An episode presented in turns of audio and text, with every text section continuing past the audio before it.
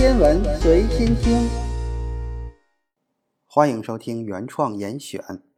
上一期咱们说到狄拉克方程的四个解中有两个可以很好的解释电子的自旋，不过另外的两个解却带来了难题。在一九三零年的时候，狄拉克提出这两个解可能表示的是质子。不过没过多久，这种说法就遭受了很多的质疑。如果说方程多出来的解代表了质子的话，那么质子和电子的质量应该是相等的。可是这两者的质量有很大的差别，质子比电子重了近两千倍。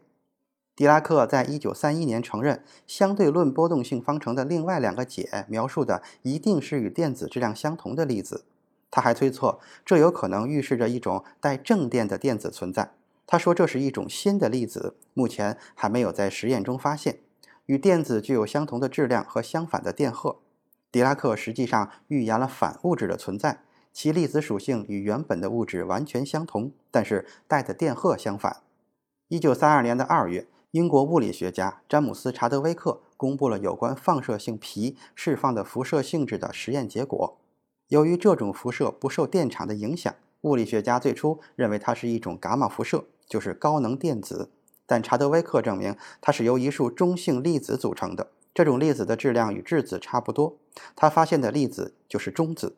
物理学家很快发现，比氢原子核重的原子核都是由质子和中子组成的。现在原子具有内部结构已经得到了证明，但是这种组成成分仍然被看作是基本的粒子，是不能再分割的物质小块。不过，物理学家们还是预测对了一件事，那就是电子具有质量，一个非常非常小的质量。既然电子有质量，那么用电子来做一个双缝实验会有什么现象呢？这就要分两种情况来进行讨论了。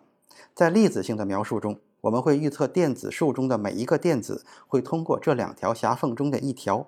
如果把一个荧光屏探测器放在狭缝的另一侧，那么我们就会看到两个亮点，代表着穿过狭缝的电子正在持续不断地撞击屏幕。这两个亮点的中心都是最亮的，这是大多数电子直接穿过狭缝之后击中的地方。离中心越远的地方，亮度也就越低。这是一些途中受到撞击发生散射的电子击中的地方。但是在波动性的描述下，我们会看到另一种结果：电子束就像一束光一样穿过两条狭缝，并且在每条狭缝处发生衍射，最终形成明暗条纹交替的干涉图样。发生这样的干涉现象，也要通过两种方式来解释。假设电子的波动性是统计平均的结果，就是说每个电子都作为独立的基本粒子穿过了两条狭缝之一。只是由某种未知的机制影响了每一个电子，使它们整体呈现出波动性。这是爱因斯坦本人比较偏向的解释。或者假设电子的波动性是一种固有的性质，每个电子都会以某种方式表现为一个在空间中分布的波，同时穿过两个狭缝并相互干涉。第二种解释听起来相当荒谬，但是大量实验证据表明这就是事实。如果把发射电子的强度控制一下。某一个时刻只能有一个电子穿过狭缝，会怎么样呢？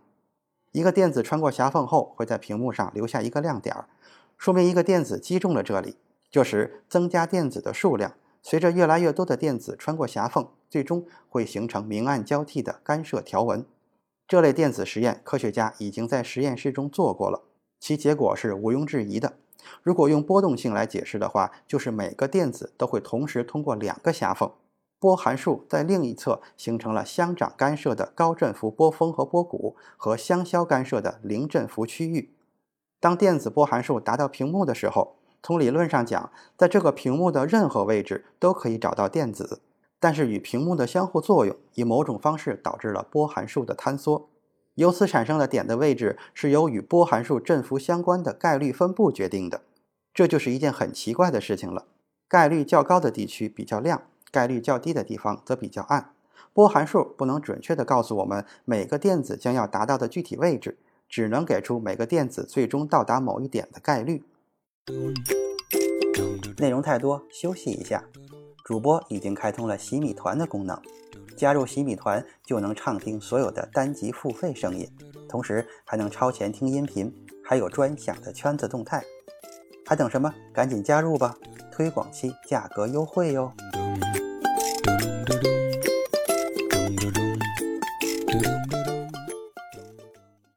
物理学家们面临着一个两难的选择：如果放弃这种沿着电子的路径找到它的做法，就会面对电子的波动性；而当我们探究波动行为从何而来的时候，电子的粒子性又冒出来了。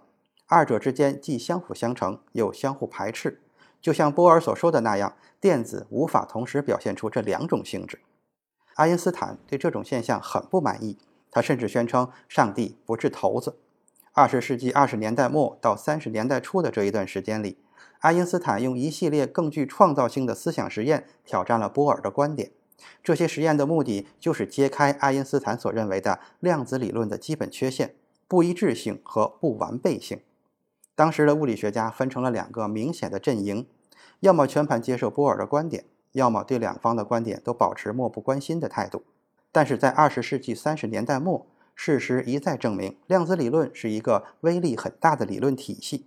尽管爱因斯坦始终对其抱有怀疑，但是争论已经没有之前那么激烈了。不过，爱尔兰的物理学家约翰贝尔一直没有停止自己的研究。如果要试图消除爱因斯坦思想实验中提及的幽灵般的超距作用，就必须引入所谓的隐变量。我们无法直接测量它，但是它却控制着那些可以测量的性质。贝尔在1966年发表了他的这一观点。在这个时候，精密的激光技术、光学仪器以及灵敏的探测设备刚刚出现，于是第一批检验贝尔理论的实验就开始了。所有的实验中最为著名的就是法国物理学家阿兰·阿斯佩和他的同事们在二十世纪八十年代初进行的。这一实验是基于纠缠的光子，而不是电子的产生和检测。结果证明量子理论是正确的。今时今日，我们仍然不可避免地得出了这么一个结论：在量子层面的现象是非局域性的，波动性的描述、波函数的坍缩以及幽灵般的超距作用都没有办法避开。无论我们付出多么大的努力，或者强行附加一些不合理的假设，都无法避免波函数的坍缩。二零零六年，维也纳大学和量子光学与量子信息研究所的物理学家进行了实验，结果相当明确。格拉斯哥和哥特拉斯克莱德大学的一个研究小组使用了不同量子态的光进行了实验，并于二零一零年公布了更为明确的结果：量子力学是对的。必须承认。我们给电子这样的量子粒子赋予的那些性质，比如质量、能量、频率、自旋、位置等等，只是在通过观察和测量的时候，以某种方式映射到我们经验现实中时，才有现实的意义。这个核心问题就是著名的美国物理学家理查德·费曼宣称的量子理论的唯一的谜团：像电子这样的基本粒子，有时候会表现为在空间中沿着固定路径运动的单个局域性粒子的特性。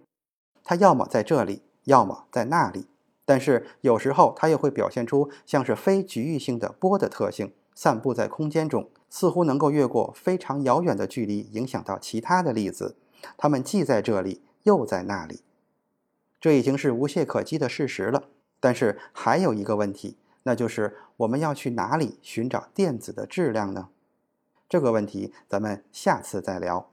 今天的严选就是这些，咱们。下次再见。